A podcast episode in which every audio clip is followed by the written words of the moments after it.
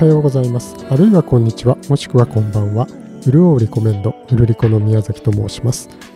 今回はですね短い時間ですけれども歌手で俳優の吉川晃司さんの取れたてのインタビューをお届けします。でこれがどういうきっかけかと申しますと大塚製薬の男性向けスキンケアブランドウルオスのプロジェクトの一環でですね吉川さんがその肉体美を披露する写真展というのがですね本日11月24日から29日まで東京表参道にありますスパイラルガーデンで開かれているということなんですね。で1965年生まれの吉川さんですけれども高校時代は水球の日本代表選手だったことは有名かと思います。で今でもですね週6日はトレーニングをされていて年に300日ぐらいは泳いでいらっしゃるんだそうです。で、え1984年のデビュー当時からいかに体を駆使してこられたかまああのバク転そして今も続けるシンバルキックの話などですね。6分ぐらいのインタビューですけれどもちょっと聞いていっていただけますと嬉しいです、えーインタビュアーは高橋由紀記者です。回、このプロジェクトの話を職場でいたしましたら、特に男性の同僚が盛り上がりまして。はい、デビューの時から肉体派でしたよねっていうことをみんな言ってました。ガンビンウォークでバタフライではい。登場して、ブリッジで起き上がるとか、そうですね。あの時からそのトレーニング、トレーニングをずっと中学1てらっしゃる。年生からずっとこ今までそうですね。基本的には。続けてらっしゃる。まあまあ、そうですね。それはバタフライも含めて。バタフライはやってないですよね。あの、隣のラレーンに迷惑かかっちゃうんで、バタフライはしやめましたね。してませんね。だから、バタフライはあんまりうまくできないと思います。そうですか。じゃあ、あの、近所迷惑じゃないですか。あの、水しぶきが上がりますよね。非常にバシャバシャ。えじゃあ、あの、ブリッジから立ち上がるような、あいうのはできできると思うあ、。今でもですか？あ、すごい。え、えーっとね、バク転はね、はい。片手バク転っていうのを当時してて、はい。片手でやりすぎて脱臼で癖がついて、ええ今も多分できますけど脱臼します。だってベスト10とかの時に、そう脱臼よくやってらっしゃいましたよね。で、あれをコンサートで、ね、年にそれこそ多い時は80本、100本やってましたんで、あの、なんか脱臼癖がついちゃって。だからやめて、シンバルキックっていうのはキックに変わったら、キック両足肉離れやったんで、この上がらなくなったんで回り始めたっていうね。そういう経緯。壊れると変えるっていう。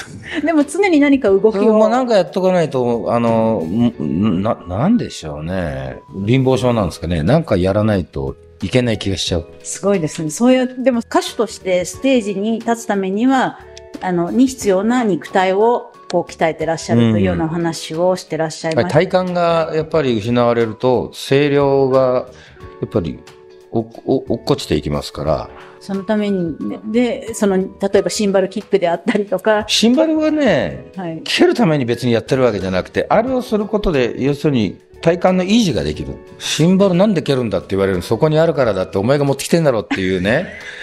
で、で要は、まあ、あれをやるためには体幹を作っとかないといけないんで、うんおなるにまあ、そそういうなんか、わかりやすい足かせというか、歌詞とくと楽じゃないですか。あくまでも、一番大事なことは歌うことですから、それに何か悪影響を及ぼすような場合は、それは申し訳ないけど、ちょっと、まあお客さんが許していただけるかどうか分かりませんけどね。シンバル蹴らなかった日は金返せっていうのもいますからね。それそういう方もいらっしゃる。いるんじゃないですかね、わかんないですけど。でもそうやって鍛え続けてらっしゃるから、こうやってまあ、あの、40年間活躍を続けてらっしゃるんだなということもなんとかこう想像それがまあね、でもね、別にそれはね、すごい、なんで、もうね、癖、癖、だし勝負になっちゃってるね。15歳、うん ?12 歳から？で、運動だけでもないし、その、学校も一応、あの、文武両道っていうのがモットーの、あの、学園だったもんですから、間に、やたら勉強もさせられましたし、そういう癖がついてる。うん。でそこからこんな先ほどお話でやっぱ失敗は糧になるってこともおっしゃってました失敗はなるだけ若いうちにいっぱいしたした方が絶対いいと思いますけどね。ご自分で若いうちの失敗失敗だらけじゃないですか。失敗っていうから、いや、あんま言えないですよね。許してもらえなさそうなのもいくつかあるからね。まあなんかやっぱり見栄を切ってい生きてきちゃったんで、あの、やっぱりスピード違反はね、人生のスピード違反はいっぱいしましたよ。うん。それでやっぱり学ばれる迷惑もかけてきたし、まあ、先ほども申しましたけど、やっぱ若いってことは、えパワーもあるけど、スピードも出るけど、愚かでもあるんで、で、無謀でもあるじゃないですか。それが、その、年老いて心、年老いた時に心が弱くななるんじゃなくて、しなやかになっていく方法がないのかなと思った時に、なんかまあ一応その、いろいろこうアイデアが変わってくるわけですよ。だ今回の話も、まあそういうところで見せられたら、これが僕がもし、例えば18だったら、それはもっと全然綺麗な体してますけど、ただ、やっぱり、ただの18歳の魅力でしかないって言っても言えるじゃないですか。体型はもっと綺麗だったかもしれないけれど、今のは、この、なんつうの、かか体にこう、シワも入ってくるっていうか、かっこいいです。いうん、こういう線がいいですよね。や、かっこいいでうんす。すごくかっこいいです。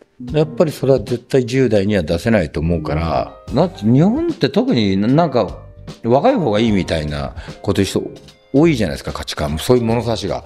あれは不思議に思いますね。えっと、2年後、65年までいらっしゃるの。2年後60、還暦。ですよね。はい。も、いや、そう、美しいなというふうに思います。こう多分裸でちゃんちゃんこ着るんでしょうね。2年後に。ね。でもこれで先ほど、まあ40周年、まだあの明らかにできない活動も多いということですが、ここまで40年間活動を続けてこられた秘訣それはもうやっぱりお客さんの愛ですよ。それ以上のものを持って帰ってもらわないと、ここっちはやっぱりそれでなりわいにしてるわけですから、ずっとそればっかり考えてきましたね。だ歌うまく歌えないときはシンバル2回蹴るとかね。ああそれで違うだろうっていうこともありますけど、やっぱりですね、その生態もい悪い癖も、いい癖もつくますけど、悪い癖もつくんで、あの、やっぱ声の調子が悪くなることもありますしね。うん。楽しみに、あの、本当に我々は非常にみんな盛り上がって、昨日会社でも。ありがとうございます。楽しみにこれからも、はい。皆さんによろしくお伝え願います。どうもありがとうございます。はい、えー、吉川浩司さんのインタビューをお聞きいただきました。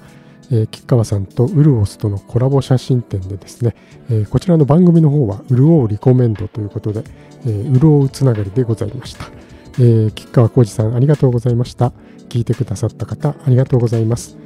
今日もうるうるっとした一日をお過ごしください。